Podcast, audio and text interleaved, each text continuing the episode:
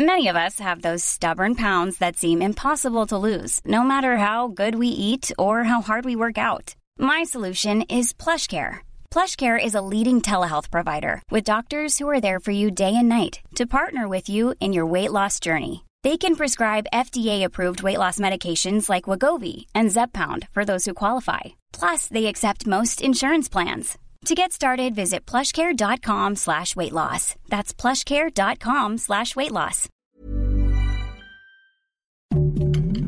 Heraldo Podcast, un lugar para tus oídos. Noticias del Heraldo de México.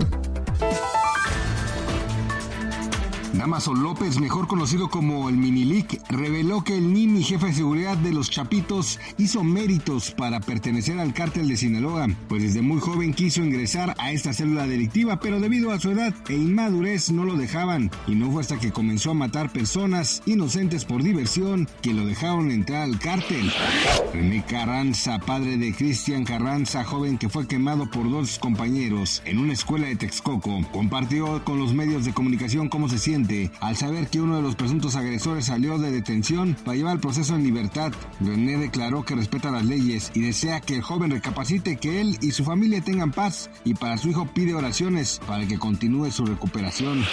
Hace 17 días, 41 obreros quedaron atrapados en un túnel de la India y no fue hasta hace apenas unas horas que lograron el rescate del primer hombre. El grupo de rescatistas no ha dejado de trabajar y se espera que durante las próximas horas puedan salvar al resto de los trabajadores que quedan en el túnel. Beyoncé, una de las cantantes femeninas más reconocidas y multiganadora de premios Grammy, está dando de qué hablar. Y es que recientemente fue captada con un look muy diferente, pues luce una melena platinada y con la piel más blanca. Algunos de sus fans e internautas se preguntan si se aclaró su piel a propósito o a qué se debe el cambio, aunque muchos prefieren su apariencia natural. Gracias por escucharnos, les informó José Alberto García. Noticias del Heraldo de México.